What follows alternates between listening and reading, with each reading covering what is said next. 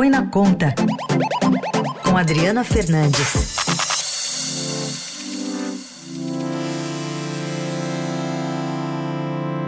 Momento de falar de economia. Oi, Adri, bom dia. Bom dia, Heisen. Bom dia, ouvintes da Eldorado. Bom, ontem tomou posse a ministra do Planejamento, Simone Tebet. No discurso, ela reconheceu divergências com o governo Lula e destacou também preocupação com políticas públicas, falou do, de responsabilidade, mas também de colocar o pobre no orçamento. Vamos ouvir o que ela disse. Começaremos em 2023, mas teremos quatro anos para implementar todas as políticas públicas que o Brasil precisa na área da educação, da saúde, do meio ambiente, da segurança pública, da moradia e da habitação, que aqui está. E em nome dessas políticas públicas, eu insiro todas as demais que são prioritárias. Nesse particular, gostaria aqui de falar daquilo que convirjo com os demais pastas da economia. Vamos deixar as divergências, se é que haverá alguma para depois. Bom, e a gente percebeu até a manifestação, tinha gente ali representando o setor de habitação popular, né? Agora, como é que você vê, Adri, essa, essa chegada dela, esse discurso, que recados ela mandou?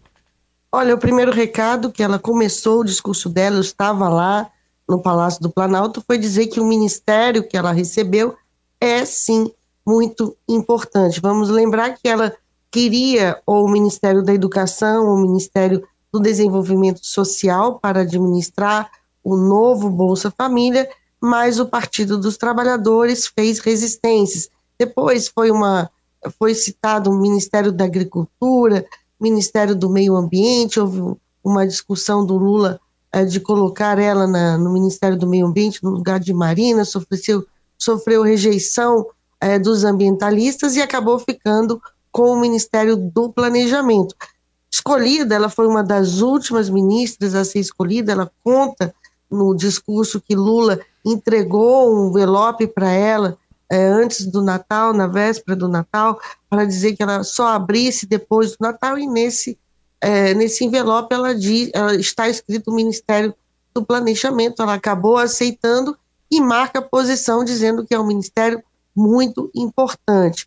Ela também fez questão de dizer que o ministro da Fazenda, Fernando Haddad, que não queria ela no planejamento, ele preferia um governador, um ex-governador na, na pasta que vai compor com ele a equipe econômica, e ela fala que Haddad é, vai ser um, é o, o ministro mais importante, o dono do cofre, e em seguida fala isso que a gente pôde ouvir aí na gravação, que, que ela tem divergências na área econômica com os, os petistas, né, com quem está do outro lado, uh, com o prédio ao lado, que é o Ministério da Fazenda, mas nas, na área social o pensamento é igual, fala que essas divergências podem ser superadas e, fa, e diz que é, para deixar essas divergências para depois. Foi isso que a gente pôde ouvir um sinal muito claro era de, de posicionamento, de que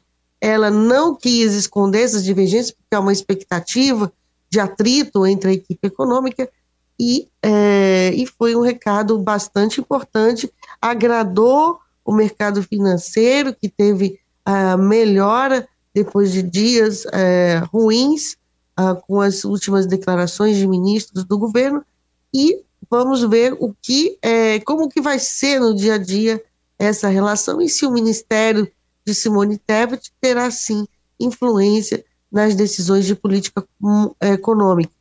Primeira coisa, o Haddad já disse que vai participar, vai ser um dos integrantes do Conselho Monetário Nacional.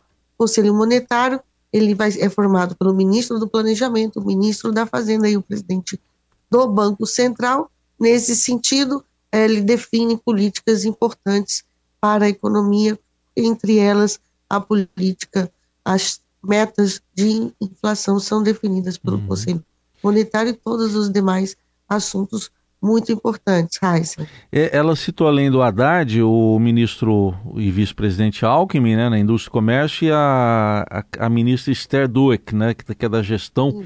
É, como é que você vê essa, essa parceria? Todo mundo está falando em parceria no início do governo, mas essa desses quatro aí seria importante, né?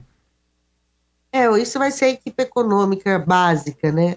O Ministério da Indústria e Comércio, com o Geraldo Alckmin, um liberal também, uh, Tebet no planejamento, Esther Dweck que no Ministério da Gestão, ela é uma desenvolvimentista, já foi secretária de Orçamento Federal é, no governo Dilma Rousseff, e também, e, do, e também é, Fernanda Haddad. Então é um grupo, um grupo que está aí dois a dois, faz. Uhum.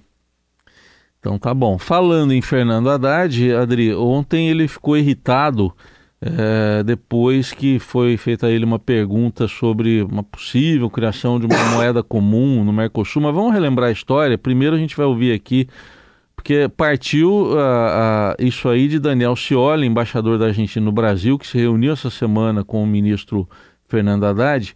E ele disse que, eh, para jornalistas, após o encontro, que os dois trataram da criação de uma moeda comum para o Mercosul. A gente vai ouvir o que disse então o Daniel Scioli, embaixador argentino.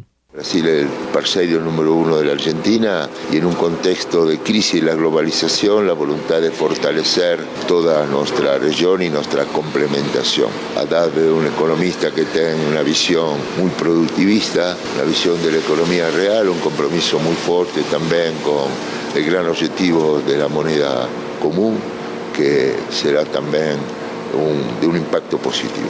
Eso no significa que cada país no tenga su moneda, lo que significa una unidad para la integración y aumento del intercambio comercial en todo este bloque regional, que como dijo el presidente Lula, fortalecer Mercosur, ampliar a la Unión Latinoamericana, é muito importante. Então tá aí, foi o embaixador que disse né, que o grande objetivo da moeda comum, que será também impacto positivo, mas que não significa é, não significa que cada país não terá sua moeda. E ontem Haddad se irritou com perguntas sobre o tema após a cerimônia de transmissão de cargo de Simone Tebet. Vamos ouvir o que ele respondeu. Que moeda única do Mercosul que você chegou a defender? Não existe moeda única, não, não existe essa proposta. Vai se informar primeiro. Então tá aí, ele falou, vai se informar primeiro, que... mas foi o, o, ministro, o embaixador argentino que falou, Adri, como é que fica essa história? É porque, primeiro, o Fernando Haddad, ele já tem, na, nesses primeiros dias aqui em Brasília, tanto na transição, ele não gosta muito da imprensa, acha a imprensa fica perseguindo ele, querendo informação, ele não gosta, mostra irritação, e nas entrevistas também dá umas respostas bem ásperas, assessores dele inclusive recomendam a ele ser mais, é, menos, é, menos é, vou dizer a palavra certa, menos grosso, né? Hum. E, é, e foi, foi o que aconteceu. Porque se ele disse é, vá se informar, ele poderia ter explicado um pouco melhor, porque a pergunta que foi feita é sobre uma moeda única. E o que eles estão discutindo é uma moeda é, comum, uma moeda para transações sobretudo é, comerciais. Não é que, cada, que todos os países vão deixar de zoar suas, suas próprias moedas, o, real, o guarani e os pesos argentino e uruguai, mas sim formatar uma moeda comum para as transações comerciais entre eles, sem depender do dólar. Ele já escreveu um artigo sobre isso com seu secretário executivo, é, Gabriel Galípolo, e ele podia, como ministro, explicar um pouco melhor.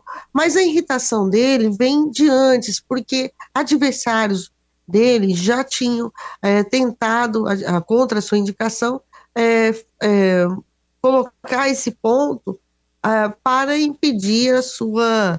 É, para criticar a sua posição, é, trazer ruído antes da sua indicação para o Ministério da Fazenda. Por isso, que tem também um passado aí, é, que ele teve que responder sobre esse artigo é, dessa moeda única. Ele diz que. É, mas ele, Heisen, podia ter explicado, né? Olha, não é moeda única, é moeda comum, ele, a gente discutiu, mas ele preferiu essa declaração que a gente ouviu, vá se informar.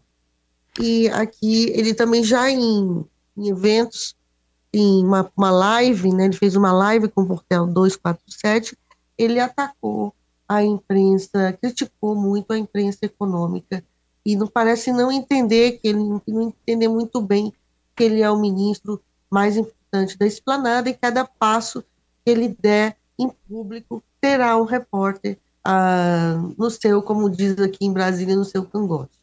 É, faz parte aí do, do de todo o processo, como você está relatando, já que ele é o ministro da, da Fazenda. Eu tenho lembrança, por exemplo, você é, vai ter muito mais do que eu do Pedro Malan, que ele, você assistia, às vezes uma palestra dele você assistia todas, mas é porque você tinha uma coerência ali que, que você é, percebia em todas as palestras, todas as coletivas que ele dava depois das palestras eram muito parecidas. É porque você veja assim, o Malan, eu cobri ele, ele não falava é, com a imprensa em quebra-queixo. Quebra-queixo, é. para os nossos ouvintes, eu vou explicar. É quando está andando e se junta é, multidão de repórteres, não dá para escutar direito. Ontem no Palácio foi muita confusão, tinha multidão. E não, ele não falava, ele entrava no Ministério é, da Fazenda e não dizia um ai. Não foi assim o ministro uh, seguinte, é, com o ministro Guido Mantega, ele, Palocci, também com Palocci, Antônio Palocci, o ministro, depois de Malan, foi Palocci, Palocci falava em quebra-queixos, falava muitos momentos para dar recado, e essa é uma prática do governo petista. Você vê que o, o Rui Costa, ele disse, ele, ele disse aos, aos meninos, ao, numa cerimônia no Palácio, num quebra-queixo, que uh, não haveria mudança na reforma, a, é, reforma é, previdenciária. Foi um recado importante e para contrapor a fala anterior do ministro da Previdência, uh, que tinha uh, dito que uh, iria fazer mudanças, fazer um, rever o que ele tinha chamado de contra-reforma previdenciária e derrubando o mercado. E o que a gente, o, o, o Haddad, se ele podia muito bem passar e não falar nada, né? mas ele também usa o quebra-queixo para passar as informações que naquele momento ele deseja. Então, eh, eu acho que educação é básico, e esse tipo de irritação a gente já viu também em algumas entrevistas que ele deu e com perguntas que não que o incomodavam. Então ele vai ter aí que uh, fazer uma saia justa ou continuar é, nesse tipo de, de, de frases assim é, grosseiras, que eu chamo de grosseiras, né? Ele podia ter parado se ele já tinha respondido na minha avaliação ele podia ter parado e explicado: olha, não é bem assim, é uma moeda comum. Gente, ele discutiu, o governo brasileiro, ele discutiram isso, como a gente viu aí com o embaixador argentino no dia anterior. O, e fala, né, na, na entrevista que você colocou no ar, o Daniel Scioli, e fala do projeto de criação de uma moeda comum para o comércio dentro uh, do grupo né, do Mercosul. Então, bastava ele explicar e acabar é, com, com, todo esse ruído em, em uhum. torno desse assunto, Heisen. Pelo menos é o, é dessa forma que eu vejo. Aí, semana 1 um de governo, acho que são 208 semanas, se eu não estiver enganado na conta, em quatro anos. Vem muito mais pela frente e a Adriana Fernandes sempre vai estar com a gente aqui às segundas, quartas e sextas para falar de economia no Jornal Eldorado. Adri, obrigado e bom fim de semana. Bom fim de semana para todo mundo e até segunda-feira, Raíssa.